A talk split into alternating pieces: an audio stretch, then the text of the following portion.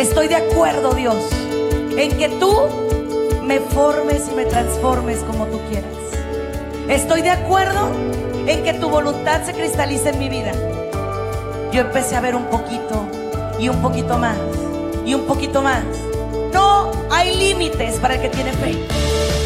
Bienvenidos a su programa, Ojos de Fe, conducido por la psicóloga Sandy Caldera. Estamos totalmente en vivo, transmitiendo desde Tijuana, Baja California, México. Mi querida familia, ¿cómo están? Qué bendición para mí estar con ustedes, acompañándolos en este espacio, este lunes, gracias a Dios, inicio de semana y muy feliz, muy entera, muy contenta de compartir contigo este súper tema. Eh, la verdad es que la envidia tiene muchas vertientes, demasiadas. Hoy vamos a hablar del daño que hace en la familia, pero no solamente porque te envidies como familia, o sea, porque envidies al hermano, al primo, al tío, sino porque la envidia es un sentimiento corrosivo, que también para empezar, bueno, es un pecado capital, que ya de por sí es súper complicado, pero en segundo lugar, y muy importante también, es una situación que corrompe tu alma, que acaba con tus emociones positivas, que acaba con todo lo bonito que Dios te quiere regalar. Voy a comenzar describiendo la envidia y luego vamos a hacer la oración del día, donde vamos a invitar a nuestro Señor a que venga con nosotros y se quede para siempre. La envidia es el cáncer del corazón que quiere seguir a Dios. Tú imagínate que tú envidias a alguien, tú detestas a alguien porque tiene algo más que tú no tienes. Y a lo mejor ni siquiera es que tú quieres eso que esa persona tiene. Ni siquiera va por ahí. Lo único que quieres es que esa persona tampoco lo tenga. Tú no lo quieres, pero no quieres que él o ella lo tengan.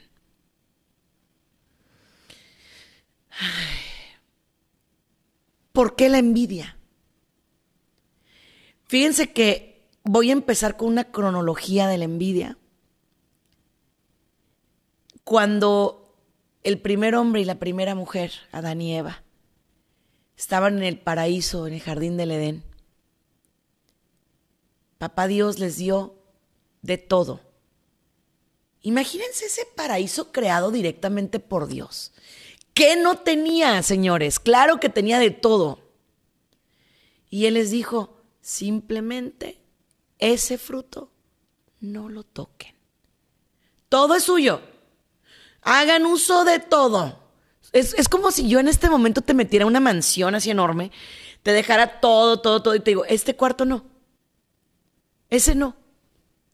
¿Y qué hacemos los seres humanos?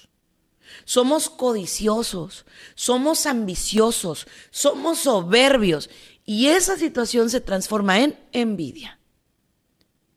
Entonces la, la serpiente fue poseída por el demonio, llega y le dice a la mujer, oye, no voy a citar textual, pero voy a hacer como una, una fábula pequeña para tener una moraleja, ¿no? le dice,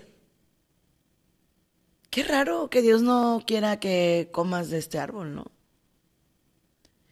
Bueno, pero es que podemos comer de todo. Todavía ella le dijo así. Pero, ¿no te has preguntado por qué no quiere que coman de este árbol? Yo te lo voy a decir.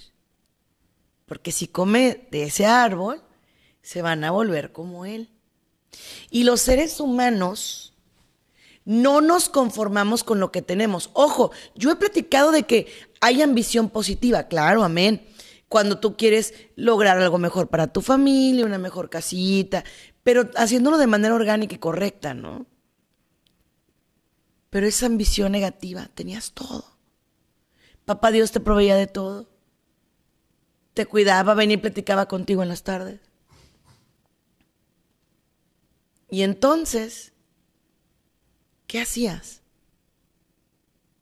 La serpiente se acercó con la mujer y le dijo, una sola mordida.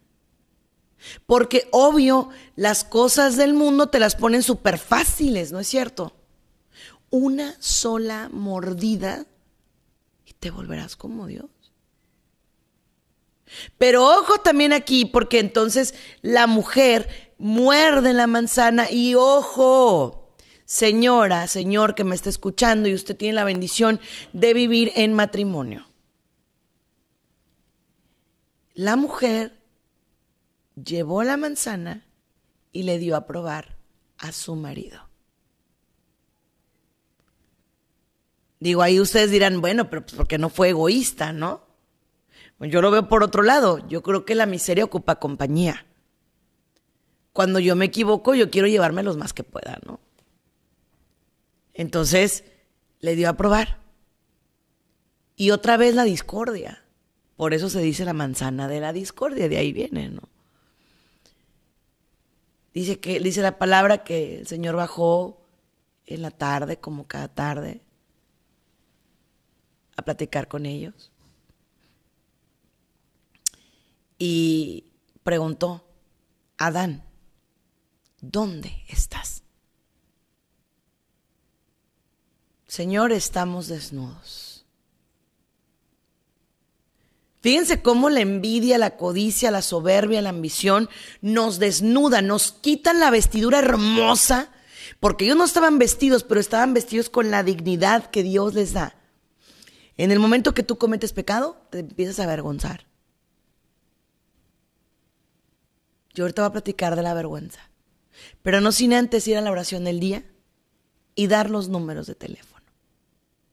1 866 398 6377 1 866 398 6377 Es para que te comuniques conmigo. Hoy vamos a ver la psicología detrás de la envidia pero también vamos a ver la envidia desde los ojos de la fe. Porque es importante que dejemos de estar envidiando, compitiendo. Señores, necesitamos volvernos más humanos, más como Dios nos quiere y más como Dios nos creó. Vamos con la oración del día.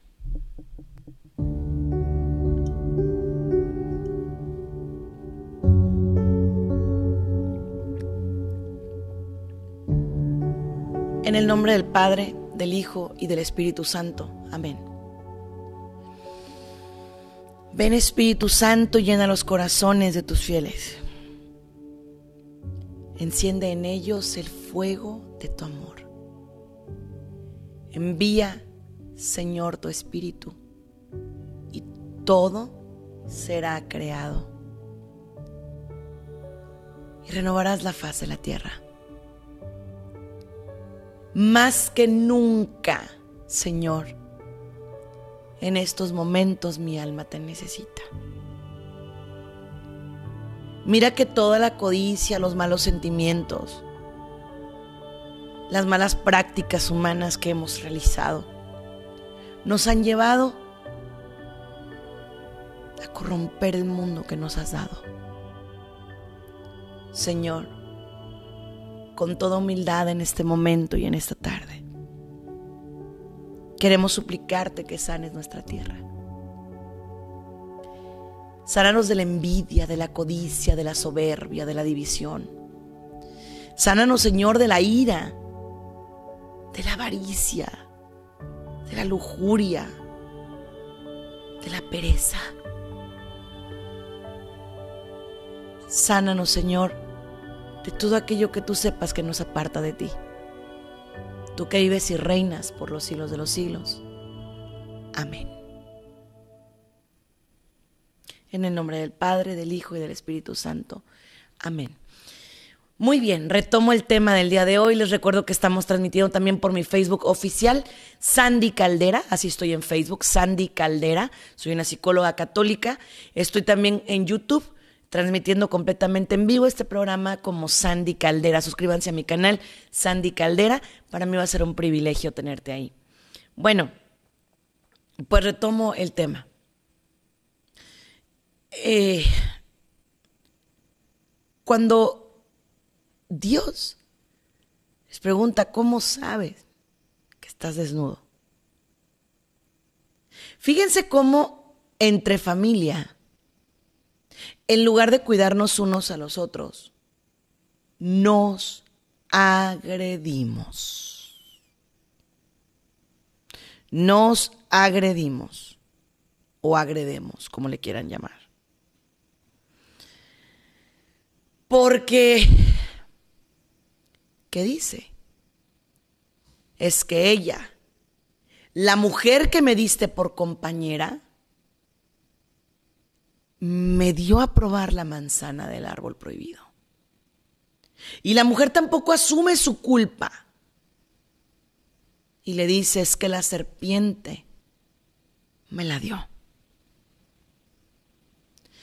El pecado siempre, óigame bien, va a hacer que te ocultes.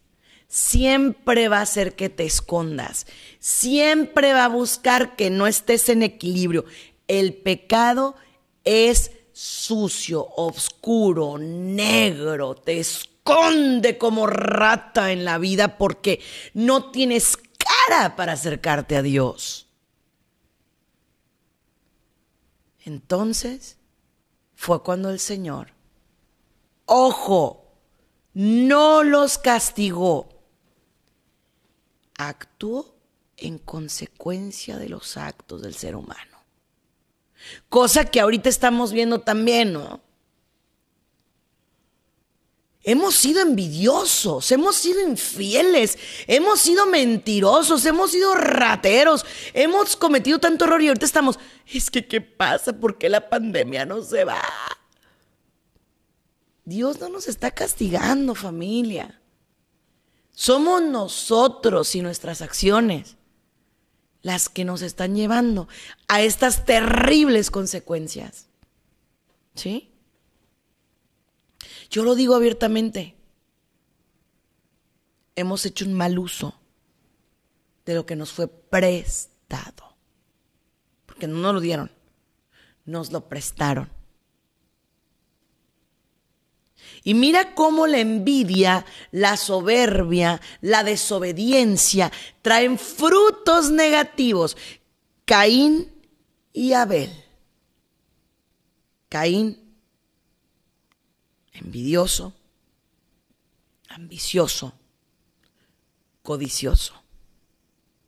Abel, bueno, entregado porque el envidioso lo que quiere es los frutos, pero no quiere el proceso. Dice la palabra que mientras Abel mm, separaba lo mejor para Dios, Caín pichicateaba, como decimos aquí en México, reservaba lo mejor para él y dejaba lo peor para Dios. Mi pregunta es para ti en esta tarde. ¿Cómo quieres y cómo pretendes que te vaya bien ¿Y cómo pretendo que me vaya bien si yo no le doy a Dios lo que es de Dios? Entonces, Caín llevaba su ofrenda con alegría. Perdón, Abel, discúlpenme, llevaba su ofrenda con alegría. Mientras Caín la llevaba molesto. El humo de la ofrenda de Abel subía derechito al cielo, el otro no. ¿Dios amaba menos a Caín? Claro que no. Caín amaba menos a Dios. Y es aquí donde me detengo. La relación con Dios es algo personal. Total y plenamente personal.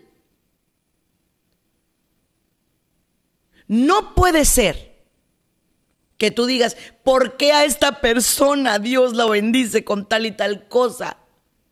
¿Por qué a él sí le va bien y a mí no? ¿Por qué? ¿Por qué? ¿Por qué? ¿Quién eres tú, criatura, para decirle al Creador qué hacer y qué no? A mí me irrita mucho saber que nos estamos revelando ante Dios. Porque también dice la palabra, ¿a quién iremos si solamente tú tienes palabras de vida eterna? Si te rebelas contra Dios, entonces, ¿qué es de tu vida? ¿Qué será de tu vida? Ahora me voy a venir a un plano más actual y más de aquí, de ahora. En los trabajos, ¿avanzaríamos más si nos ayudáramos? En la vida, ¿avanzaríamos más si trabajáramos en equipo? En el amor, avanzaríamos más si entregáramos más. Pero el problema es que yo estoy acostumbrado a que el otro dé y dé y dé y yo no. Yo me reservo. Yo no doy lo correcto. ¿Sí?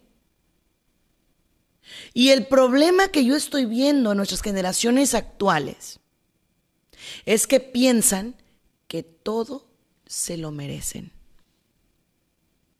y que no tienen que ganarse absolutamente nada. ¿Qué generamos entonces cuando a uno le doy algo y al otro no? Envidias, enojos, coraje y frustración.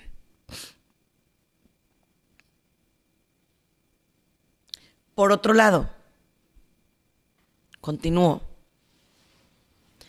¿Qué pasa cuando tengo dos hijos? Sí entiendo que probablemente uno de mis hijos es más bien portado, hace las cosas mejor, es mejor persona. Pero yo como papá los empiezo a comparar. Ahora sí me voy a ir a mi faceta de psicóloga por completo y les voy a explicar qué pasa en la psicología de un chico, de un niño, de un joven o de un adulto que es comparado con su hermano, que es comparado con su hermana. Primero, papás, va a odiar al pobre hermano, a la pobre hermana. ¿Qué nivel la tiene en el entierro? pero la odia. Porque siente que le está quitando el amor de papá y o de mamá. Segundo, va a buscar la manera de sabotear la vida de ese hermano. Aún amándolo, aún queriéndolo, va a buscar sabotear la vida de ese hermano. Va a hablar mal de él, le va a robar sus cosas, le va a quitar trabajos, si se puede le va a quitar parejas. ¿Y todo por qué? Por querer ser como él, por querer ser como ella. Y yo les traigo en esta tarde el remedio infalible contra la envidia. Así, tal cual. Les traigo el remedio que no falla contra la envidia. Y me van a decir, ay Sandy, estás mal. No, de verdad. Dile al Señor, y no estoy jugando, que te muestre quién eres. ¿Me oíste muy bien? Dile al Señor que te muestre quién eres. Cuando sabes quién eres, ¿para qué vas a competir? No ocupas. No necesitas competir porque entiendes cuánto vales, porque entiendes quién eres, porque comprendes. Y quiero que me escuches muy bien. ¿De qué estás hecho? ¿Y a qué veniste a este mundo?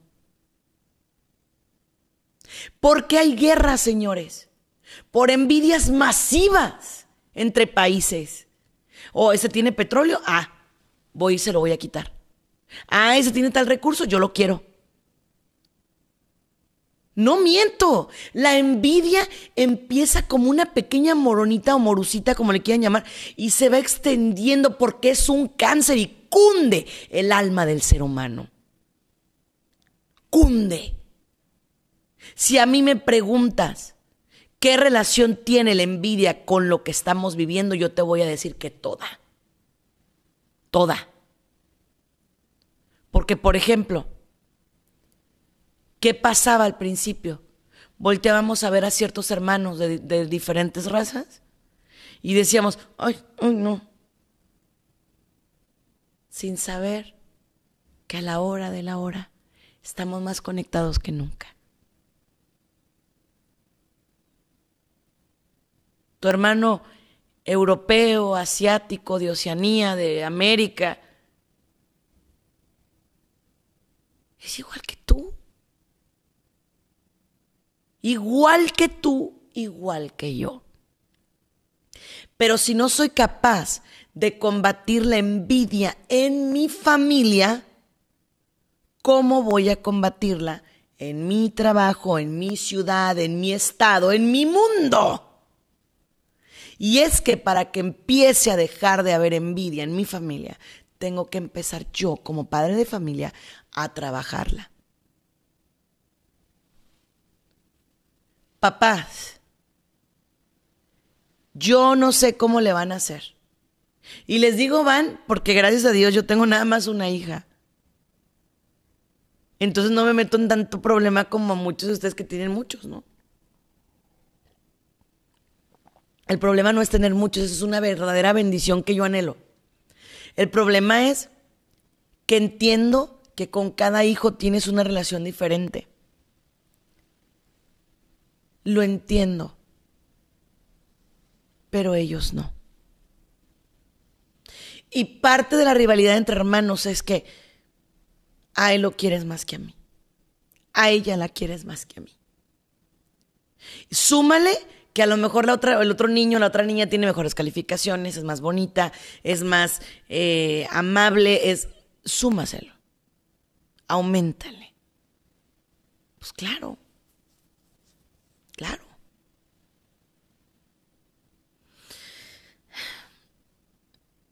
Por otro lado, cuidado con lo que llamamos en, así coloquialmente las ovejas negras. Hay papás que empiezan a consentir terriblemente al hijo que actúa de la manera más inapropiada. El que usa drogas, el que roba, el que se divorcia, el que hace mal uso del dinero de la familia. ¿Y los papás? ¿Qué hacen? Le consecuentan todo. Y todavía el hijo o el otro hijo les pregunta, papá, ¿por qué haces eso? ¿Por qué le permites a mi hermano que haga todo esto, papá? ¿Por qué, mamá? ¿Qué dices tú?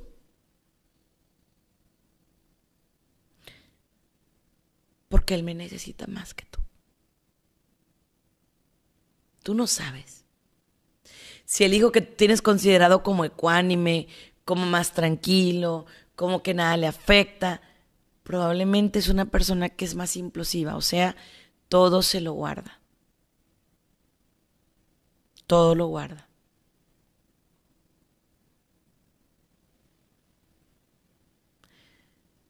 Otro factor de la envidia es entre amigos. Envidio la pareja de mi amiga, envidio la pareja de mi amigo, envidio su casa, envidio sus hijos, envidio todo lo que es y tiene. Pero a ver, también aquí recordemos, no codiciarás los bienes ajenos y no codiciarás la mujer de tu prójimo. Y la verdad es que ahorita estamos tan parejos que diría yo, ni el hombre de tu prójima, ¿no? No lo codicies.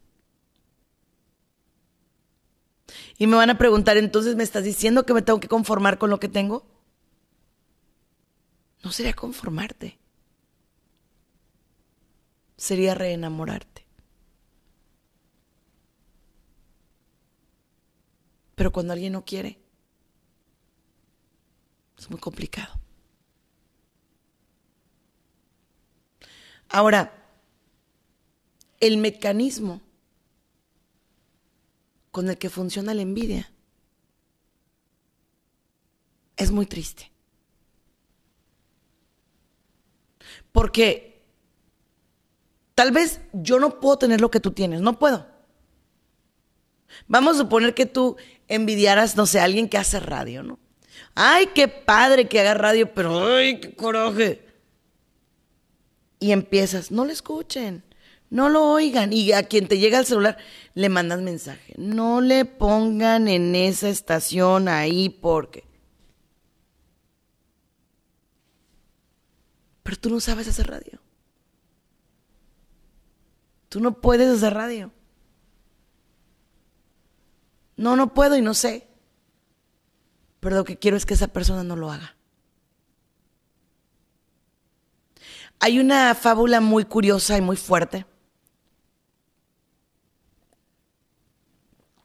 que habla perfectamente sobre el mecanismo de la envidia.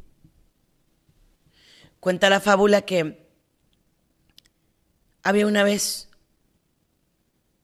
un gran sapo. Tenía un tamaño descomunal fuera de serie. Tenía un verde terrible. Un verde así como diferente al de los otros sapos, pero feo, feo el verde. Y entonces, ese sapo vivía en un charco muy feo, fangoso, sin vida, sin plantas, sin nada. Dice la fábula que de pronto venía una luciérnaga así, volando. Y que el sapo le dijo, por favor, luciérnaga, ven. Necesito ayuda, necesito apoyo, por favor. Y la luciérnaga le dijo, no. Si yo entro ahí ya no salgo. No, no, sí, no, mira, yo, yo te prometo que sí pero por favor ven. No, es que sabes que soy muy chiquita. Si me meto ese pantano no voy a poder salir. Yo te ayudo, ándale. Total que el último le dijo, eres mala. Ah, porque ahorita les voy a dar otros mecanismos del envidioso. Eres mala, no me quieres ayudar. La luciérnaga era muy buena y no quería que nadie pensara mal de ella. Entonces le dijo, está bien, voy a bajar, pero solo por unos segundos. Cuando venía bajando la luciérnaga, el sapo ya tenía la lengua afuera. Y la luciérnaga cayó directamente en la lengua del sapo. Ustedes recordarán que los sapos tienen un mecanismo en la lengua que cuando atrapan un insecto se queda pegado. Y antes de que el sapo se la comiera, le dijo, ¿qué te hice? ¿Por qué me quieres comer? ¿Por qué me quieres matar? Lo que él le contestó fue terrible. Le dijo, porque brillas. El envidioso no tolera el brillo de otros. No permite el brillo de otros. Y eso nos ha tenido muy estancados. No sé si ustedes lo sabían, pero en nuestra iglesia tenemos innumerables talentos, gente sumamente talentosa, capaz de hacer cosas increíbles. Pero en ocasiones hay personas, hay sapos emocionales que no los quieren dejar fluir, crecer y florecer. Tú no puedes. ¿Quién te crees que eres? Tú no. Entonces, ¿qué pasa? Quiero que se vayan. Como yo no puedo ser como esa persona, quiero que se vaya. Y entre más pronto mejor.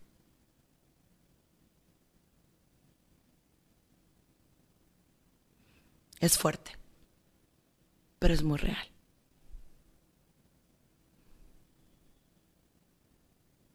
Ahora otra cosa. ¿Qué hago frente a un envidioso? ¿Debo actuar igual? Claro que no.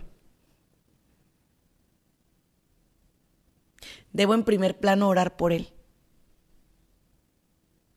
Debo pedir por él.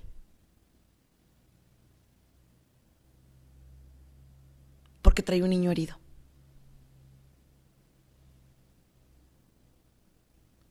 Una persona que tiene una buena autoestima no tiene nada que envidiar. Nada.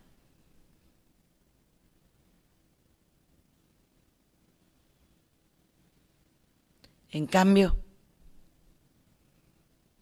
alguien que que no es feliz consigo mismo va a envidiar hasta la persona que no tiene nada que ofrecer. Cuando envidias a alguien, te desconcentras de tu grandeza.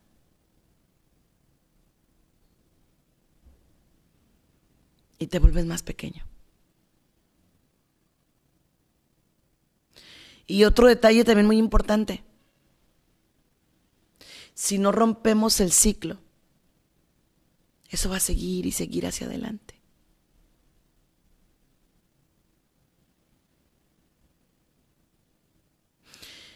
Yo quiero que hoy hagamos un análisis factorial.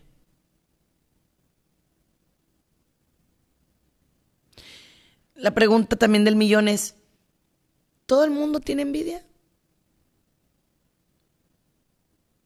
Como tal no lo sé. Pero muchas veces quisiéramos lo que tiene otro.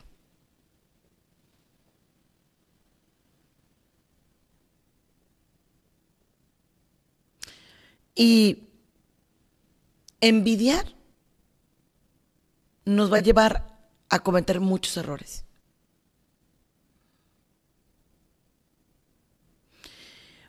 Por otra parte también, si yo envidio, estoy abriendo mi corazón a un sentimiento maligno. Por ende, ¿dónde voy a poner al amor? ¿Dónde? Además, el propósito que Dios tiene para esa persona no es el mismo que Dios tiene para mí. A cada uno de nosotros.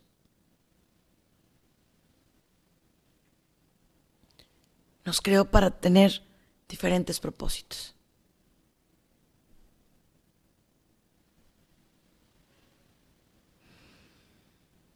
cuestionar a Dios. ¿Por qué? ¿Por qué? ¿Por qué? ¿Por qué? ¿Por qué este sí? ¿Por qué a mí no? No somos nadie. Nadie.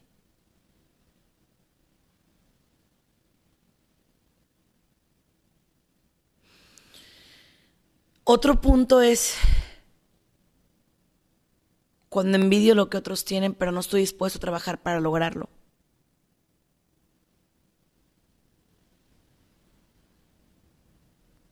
veo que tiene algo que yo quiero y en lugar de preguntarle, oye, dame el ABC, ¿Cómo le harías tú? Y déjame y lo anoto. No. Me pongo a la defensiva. Me pongo a criticarlo o criticarla.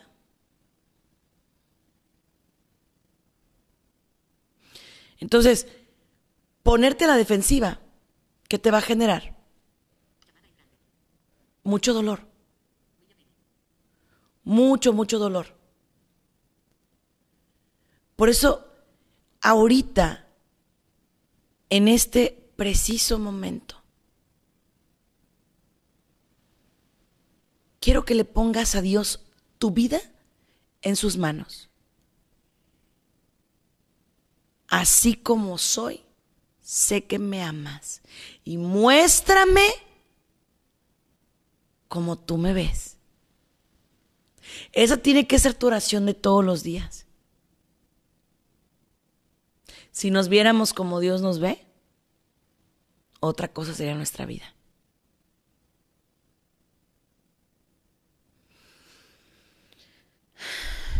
Respira profundo. Y cada vez que alguien tiene un logro que tú quieres, agradecelo. Porque eso te va a acercar más a la meta. Agradecelo.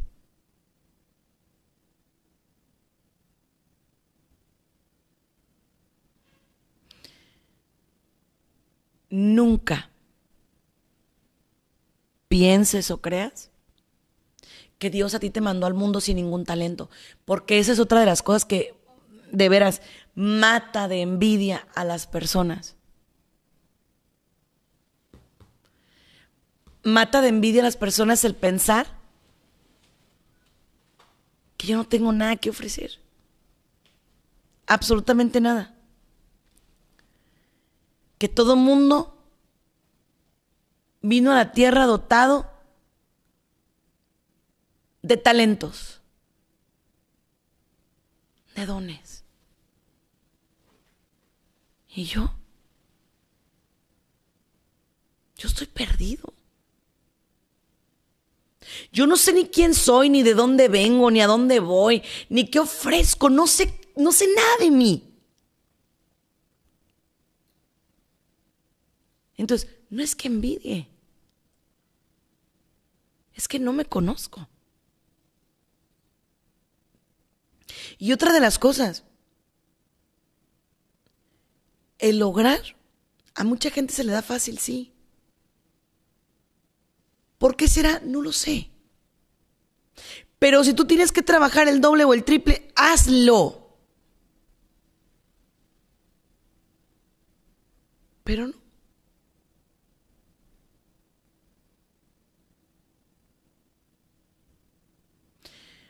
la envidia se combate con honestidad. ¿Por qué? Porque acepto que yo no soy esa persona. Que nunca lo voy a hacer. Nunca. Entonces cuando eres honesto contigo frente a un espejo y dices, yo soy, en mi caso yo soy Sandy Caldera, y es lo que yo puedo ofrecer. Es lo que yo puedo dar. Me acepto. Me amo. Me empiezo a respetar. Y empiezo a trabajar de acuerdo a como Dios me indica. Pero ¿qué pasa si yo quiero vivir imitando?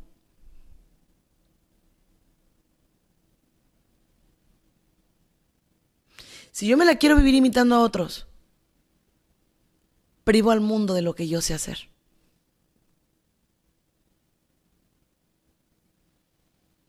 Dios te diseñó de esa manera como te diseñó por algo. Algo quería lograr contigo. Tú no lo ves. Pero Dios lo tiene más que claro. Voy a irme a otro tema que también es súper importante y tiene que ver con la envidia. Y es sobre la rivalidad entre la pareja. Yo gano más que tú, a mí me va mejor que a ti, yo tengo más dinero que tú o te oculto finanzas, no te dejo ver, no te muestro, no nada. Porque, pues porque es mío, ¿no? Porque eso, tú no tienes derechos, yo lo trabajo, eso es mío.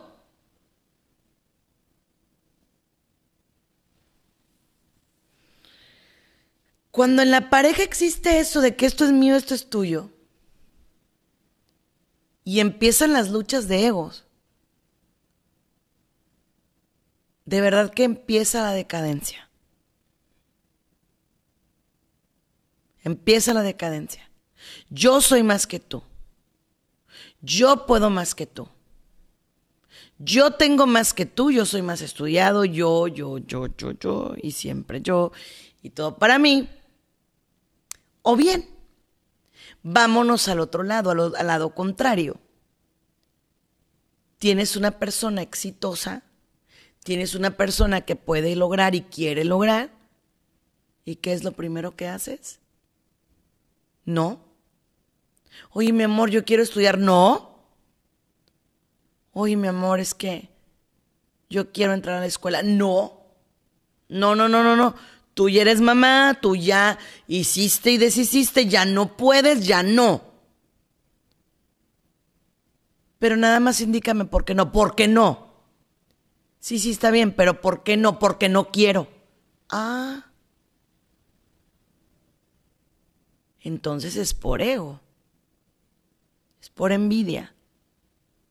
Es porque no quieres que se salga de tu control, ¿verdad? Eso es triste. Triste y muy delicado. ¿Ok?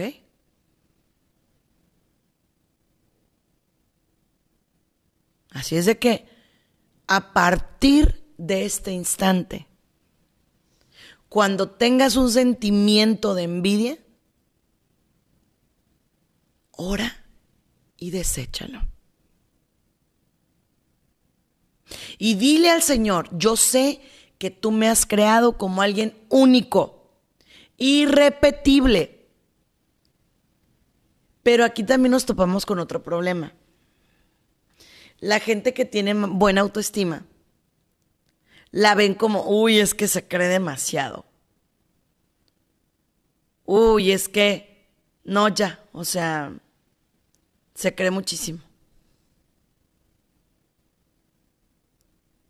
Cuando alguien te dice, yo sé que Dios me ama, yo sé que Dios me creó así tal como soy, yo sé que a Dios le guste así, yo sé que Dios tiene un plan para mí, yo sé... ¿Y qué haces? Amiga, oye, ¿oíste cómo habló? Oye, qué rara, ¿no? Porque nos encanta el chisme y el chisme también genera envidia como yo no te quiero y como a mí no me caes bien, yo, yo no quiero que le caigas bien a nadie. Absolutamente a nadie.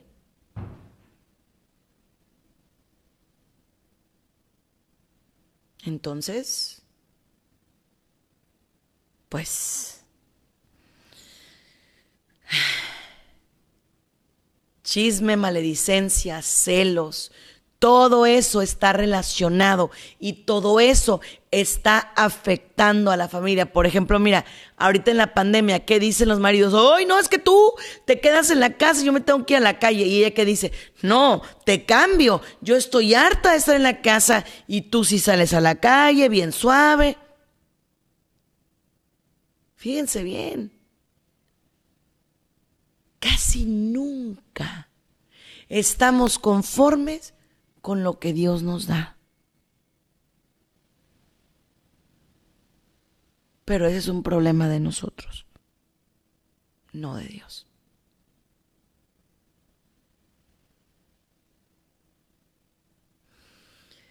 Em, por otra parte, si tienes algo, una idea, algo que pueda edificar al mundo, a las personas, no tengas miedo de compartirla. Compártela.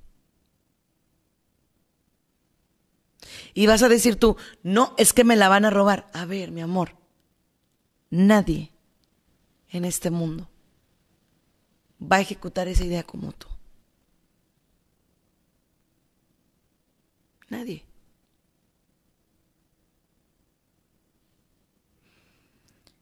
Por otra parte, ¿qué hago si la envidia no me permite acercarme a Dios?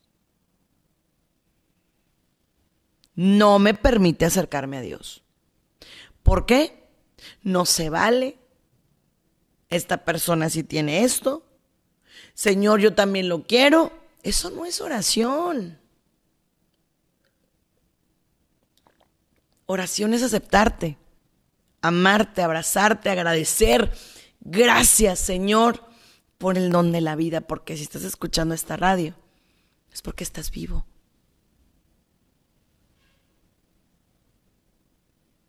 Tal vez no vives en las mejores circunstancias.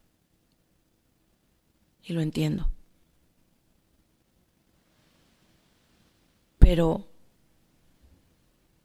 es importante también que tú comprendas que Dios te ama. Con un amor eterno y pleno. Me encanta irme al a donde le habla al profeta Jeremías de una manera tan personal. Donde le dice antes de que fueras hecho en el seno de tu madre, yo ya te conocía. Cuando tú entiendes eso, cuando tú comprendes eso, no envidias más.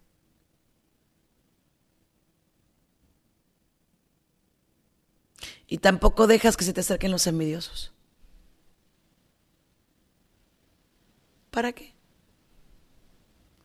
¿Qué vas a lograr si se te acercan? Dime. ¿Qué vas a obtener? Oras por ellos, los dejas ser, pero hasta cierto punto dices, ¿para qué? Cuando tú detectes a alguien que envidia mucho, déjalo ir para que trabaje su área. Déjalo ir para que empodere su corazón y ora por él. No le digas, vete, no. Te suelto, mi hermano. Te suelto, mi hermana, para que trabajes con Dios esa área de tu vida.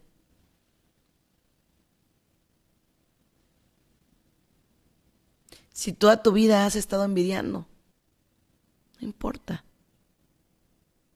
Este es el día que hizo el Señor. Este es el día que tenías que estar aquí. Y ahora, viendo y escuchando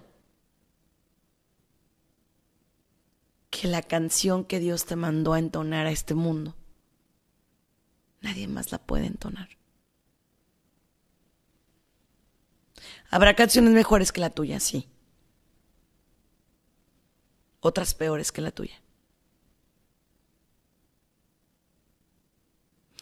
Pero nunca como la tuya. Dime tú si no tenemos un Dios fiel y maravilloso. Dime tú si no estamos enamoradísimos de ese Dios fiel y bello que te ha creado, que te ama, que te conoce, que te abraza y que te dice, todo va a estar bien. Lo único que sí les voy a decir, si queremos lograr salir de esta crisis y demás que van a venir, divididos no va a ser posible.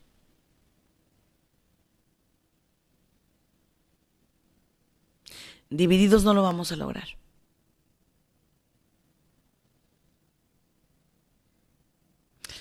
En cambio, si todos nos unimos, si cada quien pone su granito de arena para tener un mundo mejor, para orar unos por otros, dejando de lado fronteras, creencias, todo, y entendiendo que somos hermanos, poco en poco esta tierra irá sanando.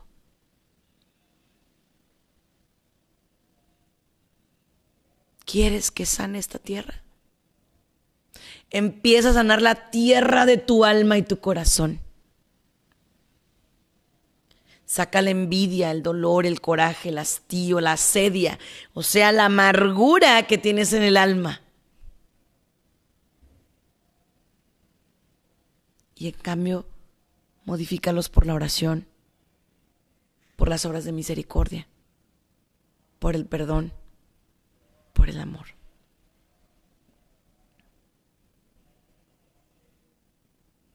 Acuérdate, si le pides a Dios la gracia de verte como Él te ve, va a ser otro asunto. Pero pídelo. Que esta noche tu oración sea esa. Señor, muéstrame quién soy. Muéstrame. Muéstrame hacia dónde voy.